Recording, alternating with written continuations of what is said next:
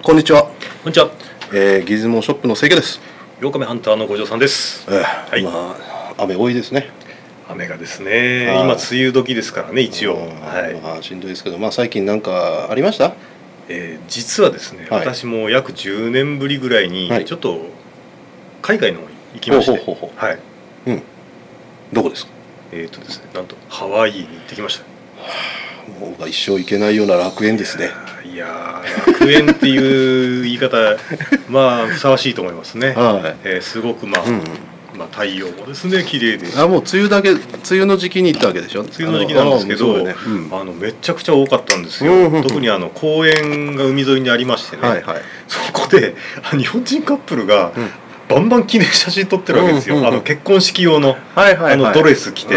えそれがもう公園のあちこちにいるわけですよ。おおまあ結婚ブームもなんですかねう大ラッシュですよね、だからその、まあ、ジューンブライド云々って話もあるじゃないですか、はいはいだから6月意外と多かったみたい多いみたいですうんねなるほどね、ええうんでそういうですねうん非常にも、まあ、風光明媚で、うんまあ、あのお日様もさんさんと照ってる中でですね、はいあの恐怖新聞のシャツを着て歩いたのは私だけだと思うんです それはその何日間そのずっと毎日恐怖いや心とりあえず1日だけだったんですけどあそうあ一応着替えんといけなかったんでです23枚必要だったね毎日だったらねあまあなんなんでしょうね恐怖新聞ってちょっとね画像をちょっと後でね、えーあのハードコアチョコレートさんでしたっけ、はいが作ったシャツを私いただきましてねああそうですかあれ着てもうこの日差しには恐怖新聞だろうみ たいなもう誰が見ても普通の朝日新聞しか見えないよみたいなそう いうあ 恐怖新聞ってね、はいあの角田二郎先生、はい角田大先角生田二郎もないでしょうねハワイにはそのそのくくりがきょ角田二郎の恐怖新聞じゃなくて角田二郎のくくりでもひひもう一人しかいなかったじゃないですかそのハワイでそのまあな、何のくくりにしても多分私一人だったと思います、ねはい、じゃあ分かりました、えーすごいそんな感じではい、はい始まりますギズモキャスト始まります、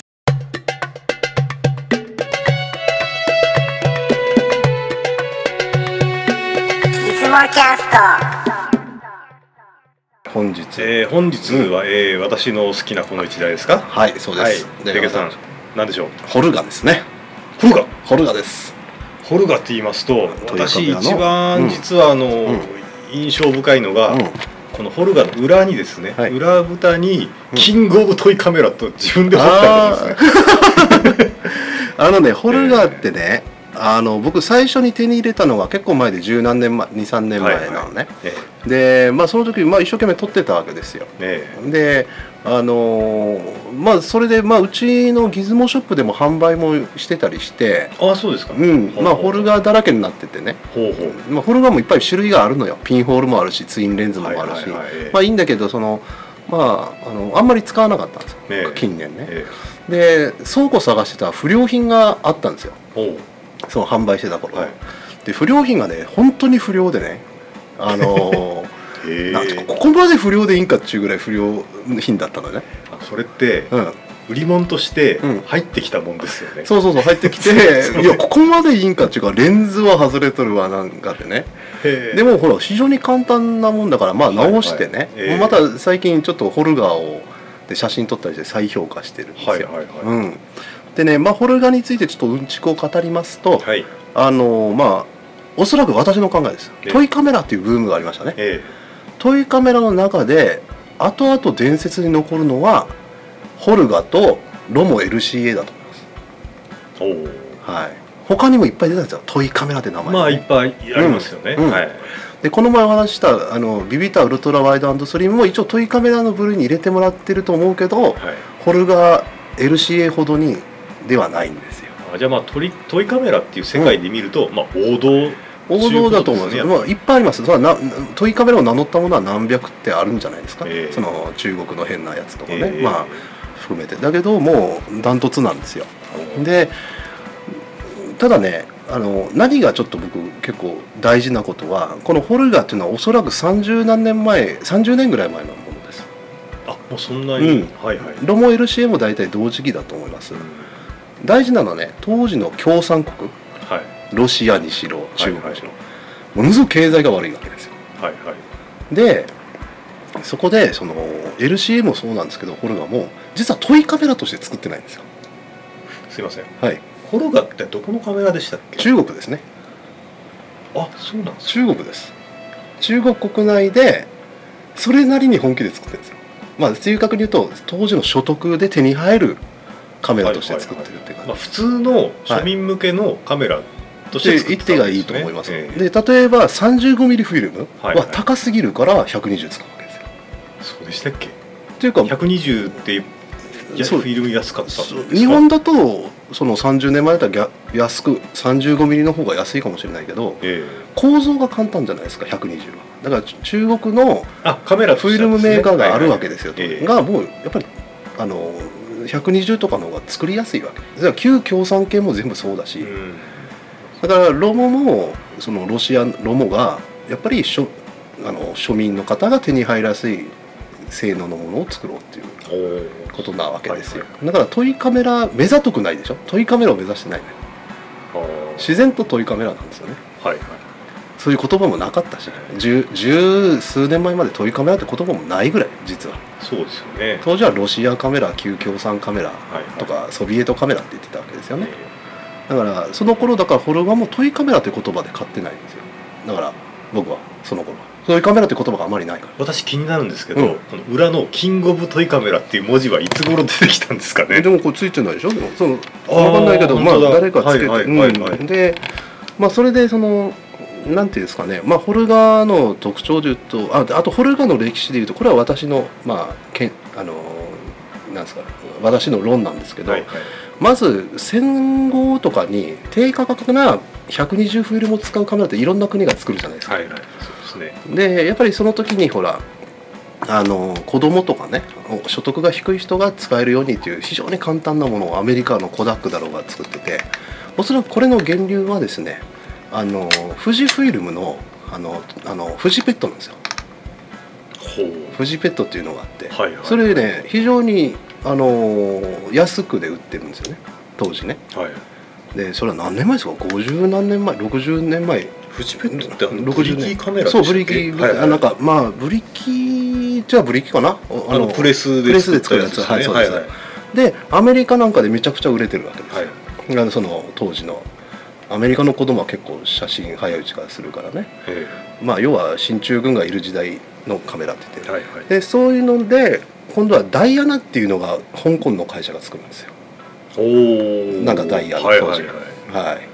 まあ、まあ、ダイアナもトイカメラの王道の一つですよね、はい、ええそうですでその後に中国がダイヤのコピーしてるんだと思いますだから仕様が似てるんですよ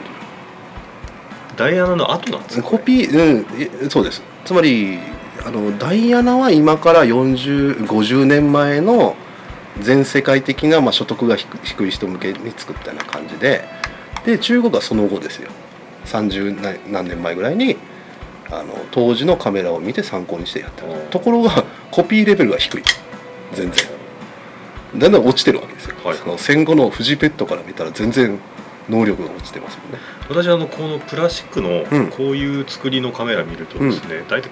コダック系のコピーに見えたんですけどうーねんそうねまあいろいろあるけど僕はちょっとそういう論論じてますまあ、はいはいそのそうじゃないかなとはいはいいうことだね、でまああのだんだん落ちてもう最低レベルぐらい性能が低いわけですよそういう意味では そのいわゆるその戦後すぐ70あ年ーぐらい前からはいはいはいまあ、そういうものを平気で中国で作る作るなっていうのが関心まずしますね、まうあ、んこれちょっと長くなりましたが歴史の話です、はいはいでそこでですね私はですね実はホルガをですねまあ今手に入れたとしますはいそのまま買ってきて撮ったって面白い写真撮れないんですよ必ず手入れるべきだっていうのは、まあ、自分流があるわけでほうすほうでじゃあ何をするかとちょっとこれ見てくださいはいあのーこのマスク外すんですよ、えー、これは、はい、この中にふあの簡単に言ったら645と645ですかね66を、はいはいあの切り替えれるためマスクを中に入れるんですよはいはいこのマスクもう売っ外すんですよ66専用機にしちゃうって感じですかっていうか66より大きくなりますねああ、、はいはいはいはいもうフルにフルに映る見境なく映すはいであの要は周辺香料をやっぱ多く出したいかはい、はいはいらあのこれ外すんですうんうんなるで外すと実は電池が簡単に取れるとほ見えてま すねはい、この全長、あの要はセロハンテープで留めて固定セロハンテープで あそれはあの、うん簡単にうっぱずれるっていうことですかねうっぱずれがポンってねだから外れないようにセロハンもうこれで取るんですよあこれやらんといかんとはいであと取り方のコツではええフラッシュを全部オンにしますねほーはいはいはいではっきり言ってシャッター速度と絞りで言うとものすごくこれ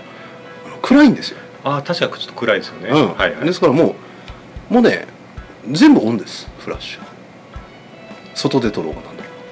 ろおーうはい、まあ、それで、まあ、撮りましょうとはい はいこれが私のコツですそうなんですか、はい、 でね、ええバリバリ光漏れかなんかしますねそれがまあ作品になるとあーはいはいはいであとですね私これ実はあの壊れてる中にフラッシュユニットが壊れててこの基板見てくださいこれ汚ってでしょ中国レベルでしょこれ、ああはいはいもうねアパートの一室で工場してますみたいな人がまあ、話基板もあの表面にあのみ普通は緑の,、はいあのなんですか塗装がかかってると思うんですけどはいこれないですよねまあ、当時だったらつ月に8,000円で働いてるあの働いてる労働者がとにかく1日に200個ぐらいハンダ付けしろと言われてやったようあなーすごいでしょでこれがダメだったんですよおーこれで何したかというと「あの映るんです」のはいはいスリムの中に入ってるフラッシュユニットをね、はいはいあのまあ、壊れてたんですよはっきり言ってね、ええええだから入れ替えま しておおそれでフラッシュが、うんああのの使えるようにこうやって回路をあのし直してね、うん、でそこでほら厳密に言うと電池のボルテージだとか、はいはいコンデンサの容量で明るさとかのほら違いがあるでしょ、はいはい気にしませんもうこれ は気にしませんもう気にしないでいいですもう付き合いじいゃいですよあ単純に言うと、これフラッシュ増強したかもしれないですね光量が、まあねえいやまあ下がってる逆にねあ増量してるでねチャージがとんでもなく早い、えはいはい、うん、あの性能がいいかジらャやっぱパニりーねズ、はいまあ、それでまああのこういうので写真撮りましょうということであーまあちょっと写真見てもらっていいですかはいはい、はいどうぞ見ましょうでまず1枚目かはい1枚目これポジを入れてあ のポジ入れますか、うん入れて晴天の日にこうやって撮ってるんであーすけなかなどか強烈な空ですね、うんええあのねそしゅはけてこれね周りが結構広く写ってるでしょはいはいこれはもう全部撮ってるからですよそのこれ取った状態で、うんコマの継ぎ目とかどうなりますそこまでいかないですもうか重なる場合があるでしょうねあだかあらそれは気にしないでください手にしたい、はい気にし ない手にしなだいからこれは実際もっとトリミングされてるわけですよあなそるほのどまですねマスクを入れた状態だと、はいはいはいだからマスク入れた状態であんまり周辺光量という乱れが目立たないようにしてちゃんと取れるでしょっていう目的が、なるほどですね当時の中国の人でね、はいはいでもあえて外すとね周辺のせレンズの性能の悪さがはっきり出るとうんで周辺光量値がこれだけ出ますなるこれおすすめほどなるほどおすすめはいで2枚目2枚これはね、はい撮影会の時のモデルさんこれこれいい日中シンクロですねこれいいじゃないですかこれね暗闇で撮ってると思うでしょえ違う よすごい明るいんだもんえ日中の昼間取ったわけです昼よ間にまあもちろん木か木か木木のが多いとこだったから、はいはいはい木陰になってるとこあるけど、はいはい木陰が真の真っ暗になってるわけ潰れちゃったとでフラッシュ焚いてるわけ、そしたらもう人物がポンとなんかほらあの立ってるよね、はいはいはい、うん日中シンクロのかなり荒いやつですねだからもうどんな時でもねもええうフラッシュオンでいいのよ、そしたら真ん中にいる人が今度はバッチリいって周りがダーンって黒が落ちてねおーすごいでしょ、これすごいですね、うん AE がきうまく効いてるようなカメラでもこんな風にはならないしうんつまりシャッター速度絞り固定でしょ、はいだから限られた範囲でしかちゃんと露出は出ないわけよはいね、たら合わないとかもこんな風に真っ黒になるなるこういうねいいでしょじゃあ3枚目、ううんん、3枚目いきますほど、はいこれはまあ近所のまあ廃屋を取ってね、はいはい、うんあのえー撮ったモノクロで撮ってるんですけどまあこれがまあいい写真かどうかって言ったら僕は僕としては好きなんですよねうんうん、だけまあ一つね中盤の共通点があってね、うん立体感が実はあります中盤のフィルムで撮るあーなるとほどうんはいはいフィルムがなぜでかいと立体感が出るのかはちょっと分かんないけどちょっうとん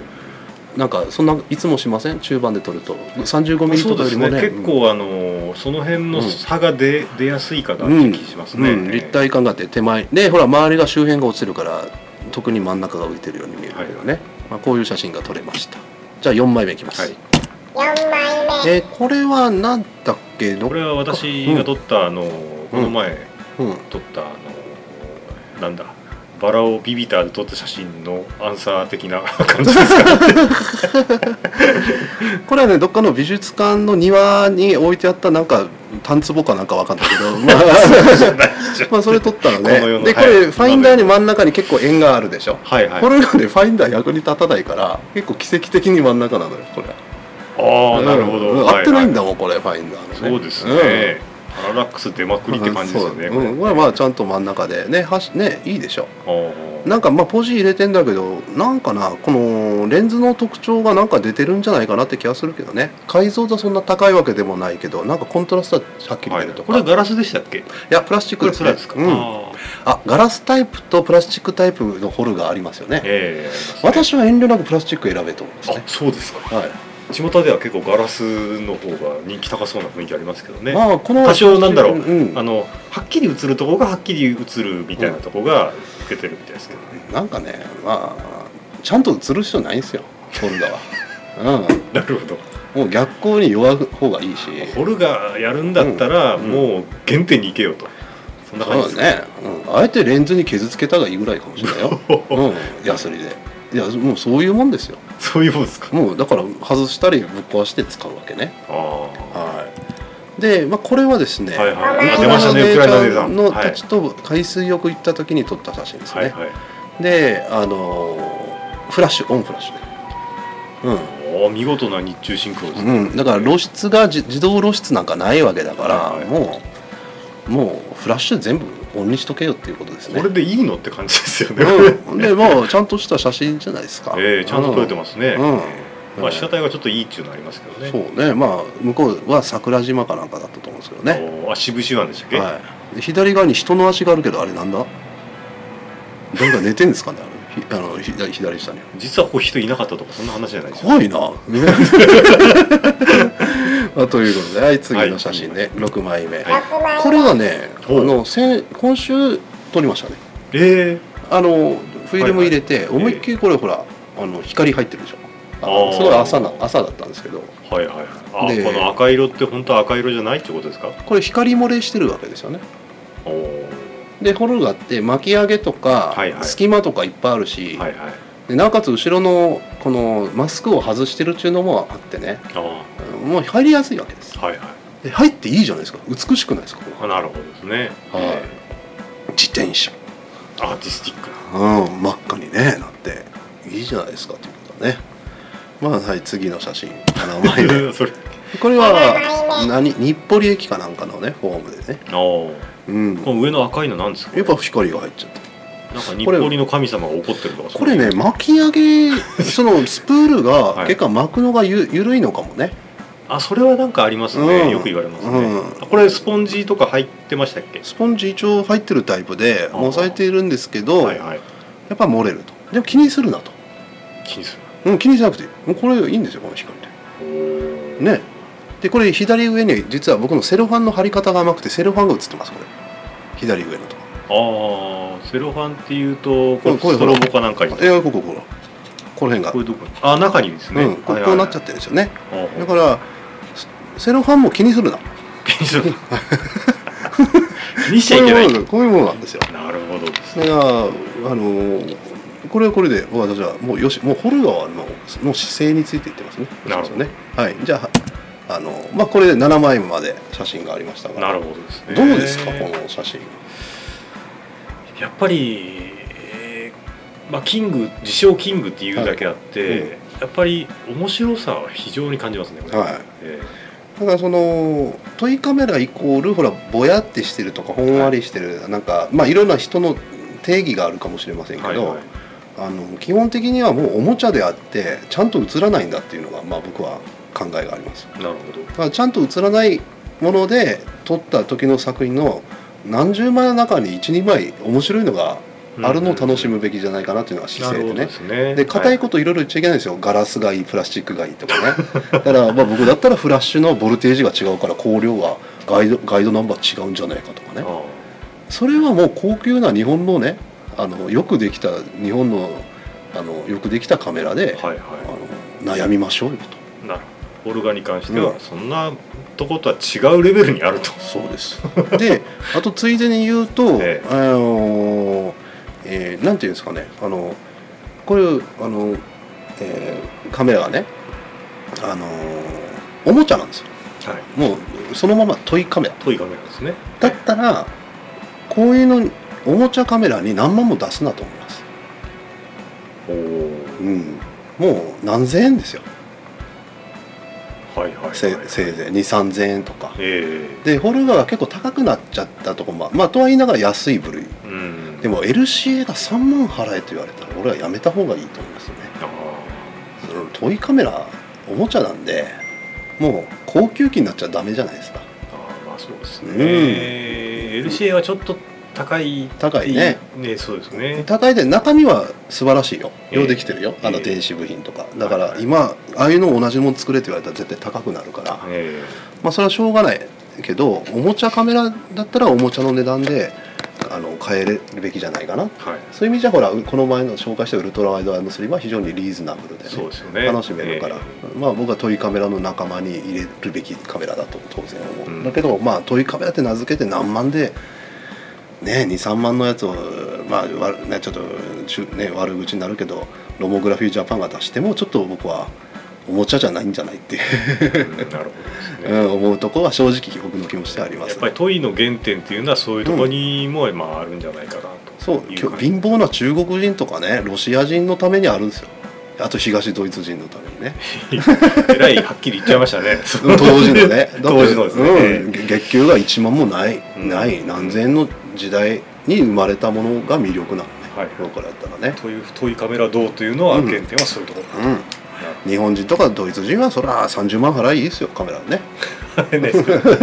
だからままああ私は当時の高級機以上、普及機以上を触ってるんですけど今今買うと何千ですからね、うんそういう意味ではトイの仲間に入れてもいいかなとは思うんですそけどうねだからまああのトイカメラの定義って何っていうのはちょっと難しいんですよ、うん結果我々たね、当時高いカメラ何千円でうん何百円で手にそ入うれてでるんですすよだよねから当時はうん万円の高いやつでしたもんね、えだけどまあ僕としては共産圏のとにかく貧乏人のために作ったカメラを我々がバカにしながら使うみたいなねそんなカメラじゃないえかバカにする必要はないですよ別に おもちゃとしてえだってトラバントとか楽しめばいいうん、トラバントとかもおもちゃカーでしょ、えおもちゃじゃないですけどね、うんあれいやは真剣にやってるのよ当時はえねー、当時の真剣なモデルですよね、で同じことやってるの例えばスバルあの名機スバル360があるでしょはいあれアメリカ輸出されたら遊園地のおもちゃになってたわけですよだってアメリカ人から見たらおもちゃなのようわー子供に乗せたれ、まあそんな感じなんでしょうねゼロ戦とか作ったような人たちがあのやってんだよあれは戦戦後後あれには中島飛行機でしたっけはいなんかああいう真剣に作ってね、えーグラム単位で部品作ってえ当時のただやっぱ日本人の所得考えたらこんなもんだーと、えーそれはバカにされてたそれはしょうがないでも今はねすごい日本は成長しましたからね、まあ、戦後、まあ、ちょっとハワイで聞いた話ですけども、はいあの B25 っていうのが展示しちゃったわけですよ、はいあの対戦、まあ、真珠湾攻撃で、うん結構アメリカは生きり立っちゃったわけですよね、はいはいまあ、それがうんいろいろうん諸説ありますけども、うんでそれでこんなやられたらやり返せおーみたいな感じで、まあ、国が一気団一致団結してう動いちゃったわけで、うんあの時にその戦争の末期になると、うん B2525 25分に1台作れたらしいんですよえ何 B2525 25何分に1台のペースですげえな、うんとんでもない工業力ですよね、うんうんう んもうその話聞いて私、あこれはこれはたまらんなと思いましたこれはちょっと工業基礎工業力が全然違うなと、うんえーまあ、そういう話がありましたね僕はね結構あとカメラで大事なんでほらと独特の考えがあるのはカメラはガラス使ういやガラスじゃなくて ED を使うホタル石しましょうあのシャッター機構はこうしましょうとかねその高い金を払っていいものにそらしていくっていうのは進化として確かにすごいんだけどあのそれよりもああ安くで楽しめるものをね真剣に作ろうとする姿勢のメーカーもあるわけですようね、んでその時の価値観でしょそのそうですねでは愛おしいね見ててうんどちらかというといあのいいというよりはい愛おしく見てるとこがあるわけだから結構僕ほら日本の昔のなんかコンパクトカメラとかね、はい見て結構楽しんでんだけど、まあ、ホルガーもそういうふうに見てるわけですよなるほどででねすねホルガーもだから今あんまり撮る人少ないかもしれないフィルムであるなんか昔ほどのトイカメラブームでもないしスマホがあるしね、だけど僕の今日見せたような写真をね他の機材でやれますかっていうことがねなんかねやっぱ独特なのまあよちょっと難しいでしょうね、でこの中にね何十枚のうちに1枚あいいのがパッとあったらあのこれはか勝ちだと、うんなるほどそうまあ、そういう使い方をすべきかなと思いますと。なるはい、ということでまあほど今日はオルガの熱く語りまなかしたなかですね オルガというよりはそのトイカメラは大体こんなもんじゃねえかっていうところまでちょっと踏み込んじゃった感じですかね,、そうええまあ問いカメラ飽きた方もまたちょっと引っ張り出してやってみたらこういう使い方したらどうですかええと、実は私オルガを1台持ってそるうんだですよ、ねそれもう僕みたいにぶっ放して 全一然回使ってないですもんね、ブローに入れあの120フィルメーターやってみてくださいなるほどですね、あちょっとほらいじってみらんといかんですかね、うんやっぱりはい、はい、では今日はですね、えーホルガ、うんえー、でいいんですかね、あオルガです、えーはい、ホルガなんとかっていうわけでもなはくい、て、 120 SF これはフラッシュ付きだから FN ですか、ら FL はいはいこの中もこのフラッシュ付きがいいってこまとあで何でもいいです よね今日はちょっと、えーホルガについてお送りしました、はい、番組中で扱いまった写真等は、えーホームページの方でご覧くださいあとご意見等もお待ちしておりますすではさよならさよなら